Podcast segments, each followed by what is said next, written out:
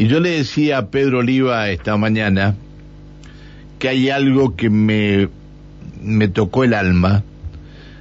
Eh, será porque me ha tocado muy de cerca algún caso, pero muy de cerca. Y eh, el aumento de consultas de menores con síntomas por sospecha COVID en el hospital. Cuando eh, eh, tenía esta información en la mano, eh, que salió del mismo hospital, hablé con una profesional de la medicina privada y le dije si estaba pasando esto y me dice, nosotros tenemos internados en nuestra clínica en terapia intensiva chicos de seis meses. Yo dije, chico de seis meses con COVID.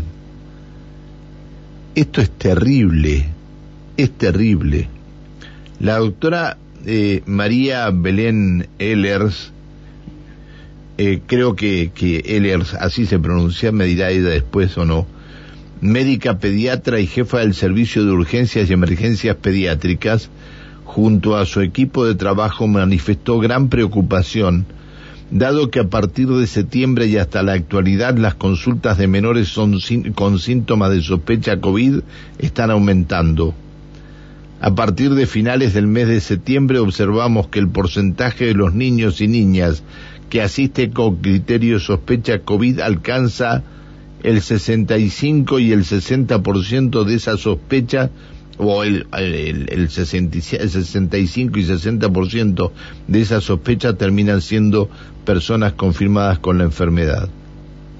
En los primeros seis días de enero ya tuvimos 30 niños con COVID positivo asistidos en la guardia del Castro Rendón, lo cual es muchísimo y no estábamos acostumbrados a hacerlo. Doctora María Belén Ehlers, tenga usted muy buenos días.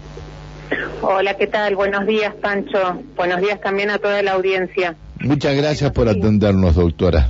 No, por favor. De hecho, todavía estoy en mi guardia y finalizando mis últimos minutos, así que estoy hablando desde el Castro Rendón mismo. Bien. ¿Cuándo, ¿Cuándo inició la guardia usted? ¿Cuándo inició? ¿Ayer, la, ayer comenzó la guardia? Ayer.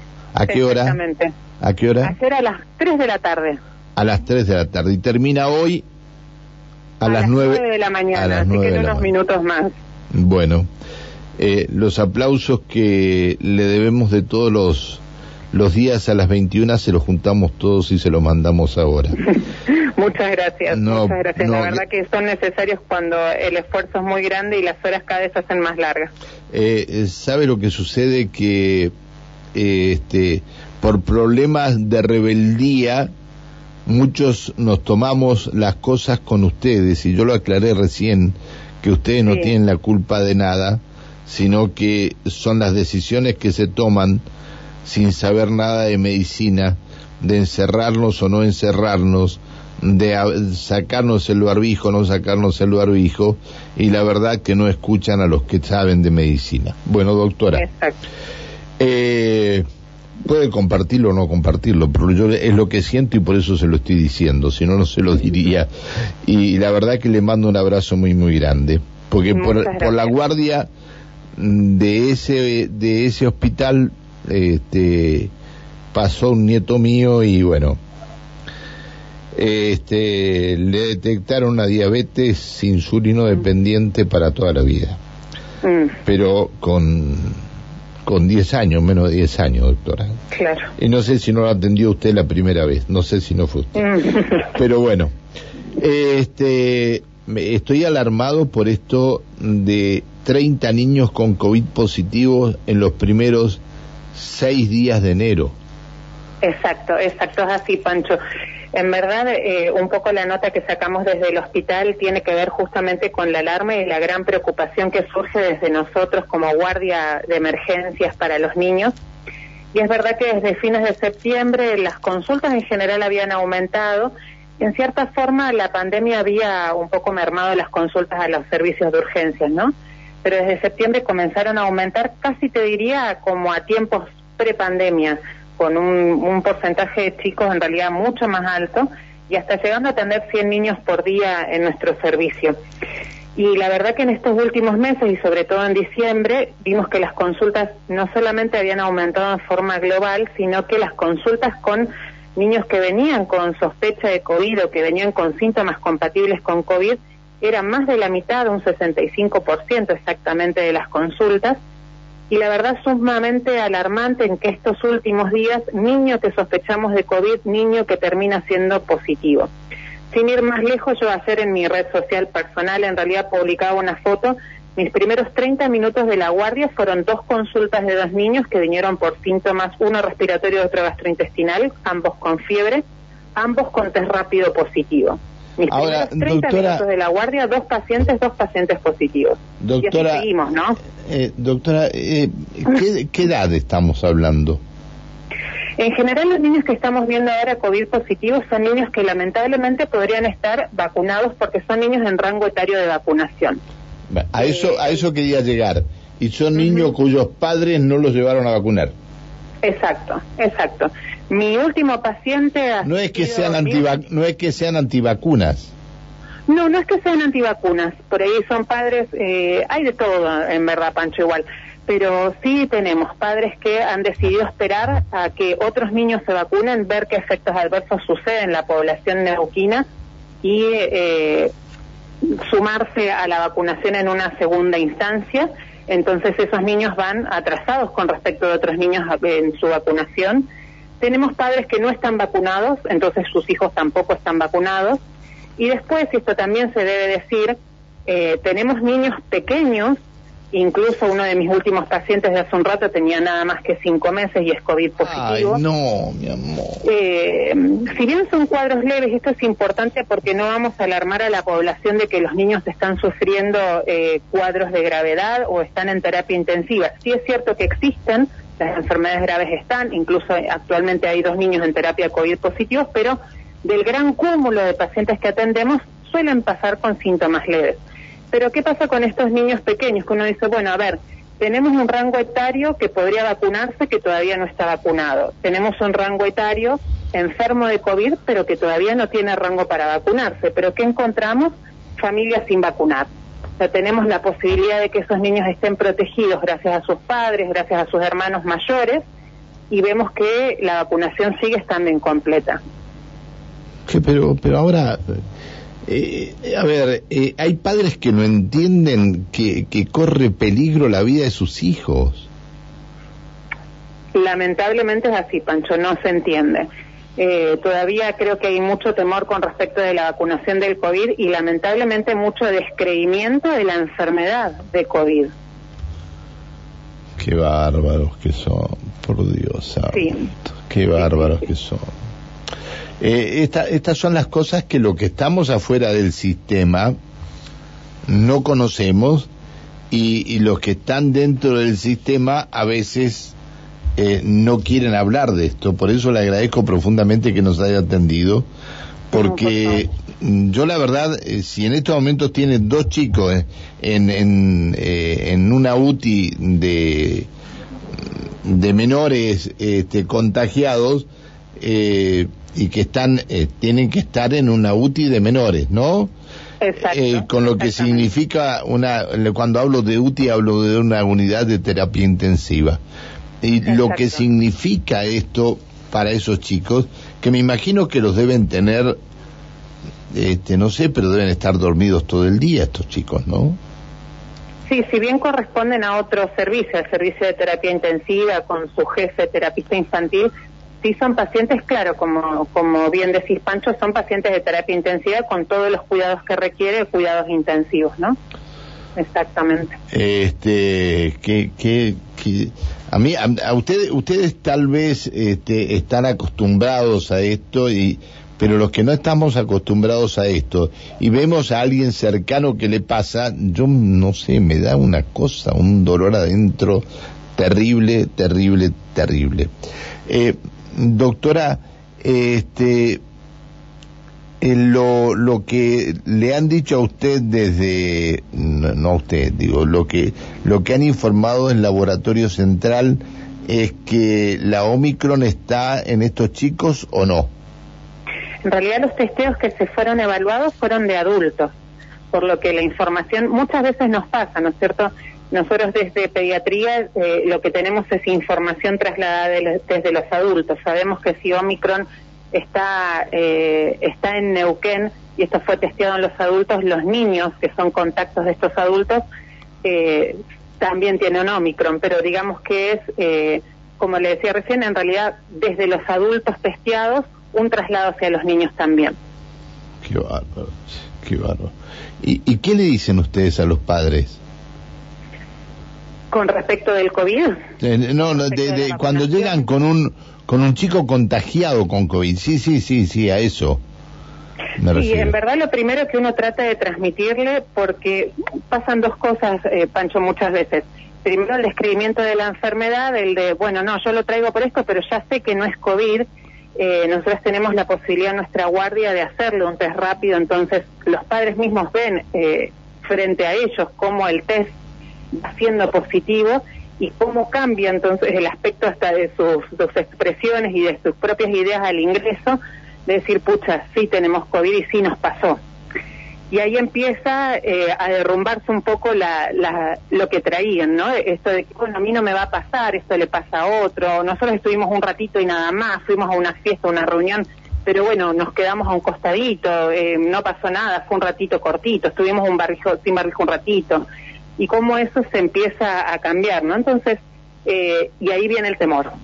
Ahí viene enseguida el, bueno, ¿y ahora qué va a pasar? Y ahora eh, nos va a pasar algo grave, y ahora eh, mi niño tiene posibilidades de entrar a la terapia. ¿Qué pasa con los chicos? ¿Se enferman? ¿Se enferman graves? ¿Vamos a tener que estar encerrados? ¿Cuánto tiempo? ¿Cómo voy a hacer para ver al resto de mis familiares? ¿Cómo voy a hacer para seguir mi vida normal? A decir, pero ahí recién se, se dan cuenta de el error que venían cometiendo.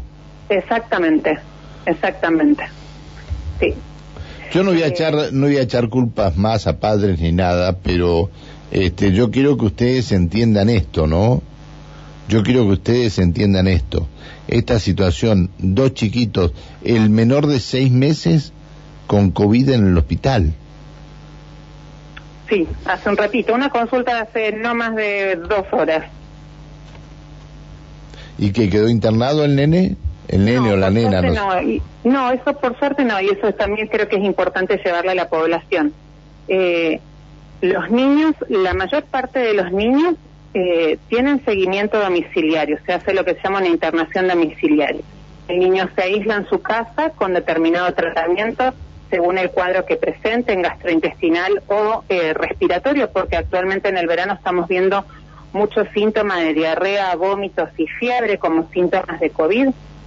Eh, se le da el tratamiento correspondiente según los síntomas que tenga, se aíslan en su casa y nosotras desde nuestro servicio en particular, y esto se replica en otros lugares de Neuquén, tenemos una forma de seguimiento eh, de esa internación dentro del domicilio. La mayoría de los pacientes que hemos seguido desde el domicilio por teleseguimiento no han requerido tener que volver a la urgencia ni internarse, la mayoría de estos pacientes. Y eso es importante que lo sepa la población. Y uno también podría eh, plantearse, bueno, pero entonces, ¿para qué me voy a vacunar si el cuadro va a ser leve? Que muchas veces esa es la respuesta de los padres al ¿por qué no lo vacunas? Y esto es importante plantearlo en la población y que se entienda de que una población vacunada, sean adultos o sean niños, es una población más sana y la, y la necesidad de pensar en, esto de ser solidario en la comunidad. Yo me vacuno y me vacuno por mí me vacuno por el de al lado, por mi hijo, por mi padre, por mi abuelo, por mi tío, me vacuno por todos. Y es importante pensar que una población más sana nos permite ver un horizonte un poco más alentador, porque da la impresión, y para nosotros personas que no salimos más, Pancho, de esto, no se sale más de esta pandemia. Por eso la importancia. Bueno, hay, hay países, eh, doctora, hay países que ya lo, lo, lo pasaron a endemia, digamos, que es como, como, no sé, bueno. Este, pero están tan lejos de las políticas de salud que marcan nuestro Ministerio de Salud de la Nación que por ahí uno tiene miedo hasta decir y, y llega a pensar, ¿nos están diciendo la verdad? claro. Eh, y esto es lo que mm, yo decía al principio, que la gente se hartó y no los aplaudió más a ustedes, cansados de las, de, de, de los gobiernos y de las normas que implementan los gobiernos. Y sin embargo a ustedes hay que seguir aplaudiéndolos permanentemente.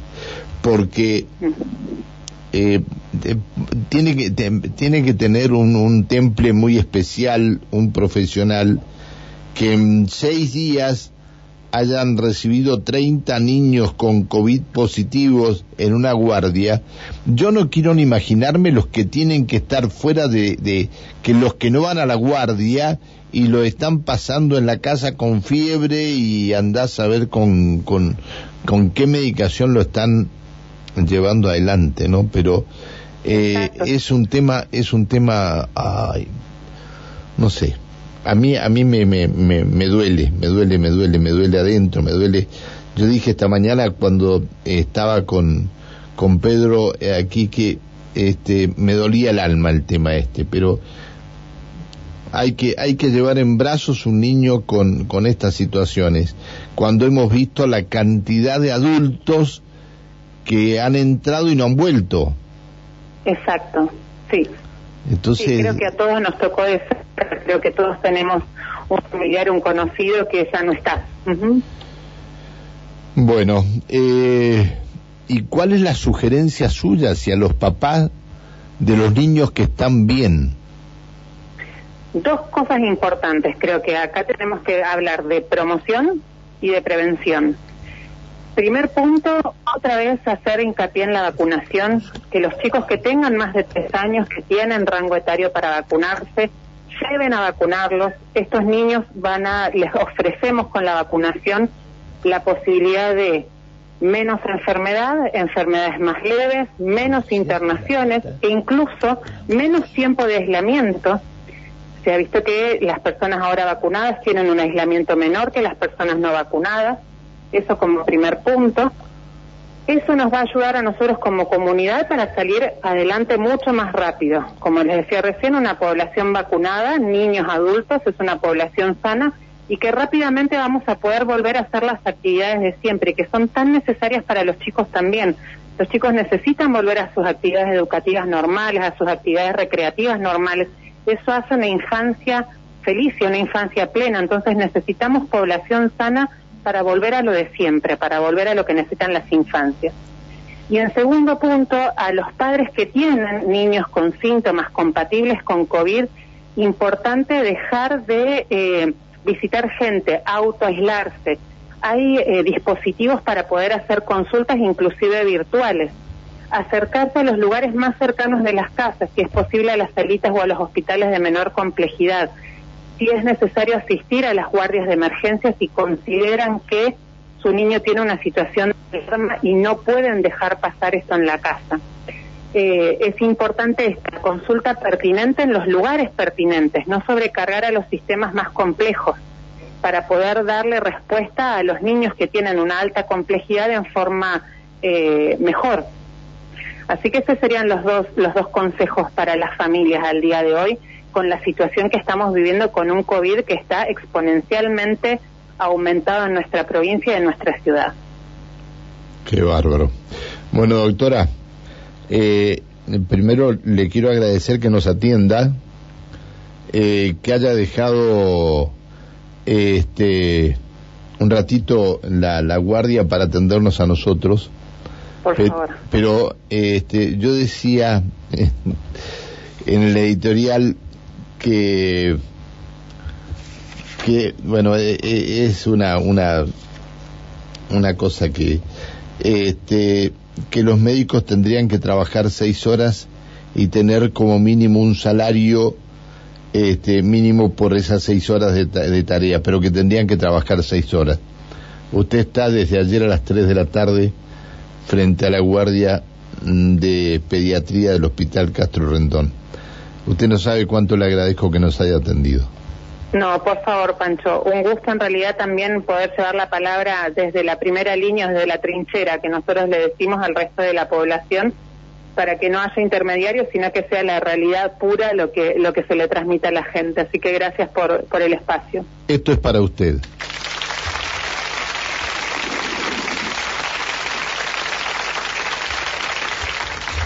Gracias, doctora, hasta siempre. Muchas gracias, Pancho, muchas gracias. un, último mensaje. El sábado, esto igualmente va a ser publicado, el sábado 15, el sábado que viene, el Hospital Castro Rendón va a estar vacunando niños. Así que prestar atención la, la comunidad para cuando salgan las publicaciones y acercarse al hospital. Que tenga un buen fin de semana. Muchas gracias, Pancho. Igualmente usted y toda la audiencia. Eh, la doctora María Belén Ellers, médica pediatra y jefa del Servicio de Urgencias y Emergencias Pediátricas del Hospital Castro Rendón. En los primeros seis días de enero, seis días de enero, ya tuvimos 30 niños con COVID positivo asistidos en la guardia del Hospital Castro Rendón. ¿Es necesario que lleguemos a esto? ¿Pueden los padres ser descuidados? No, no, no estoy echando culpa, sino tal vez se les pasó por alto llevar a vacunar a su chico. Tenga en cuenta que el 15 vacunan en la guardia del Hospital Castro Rendón a los menores. Tenga en cuenta.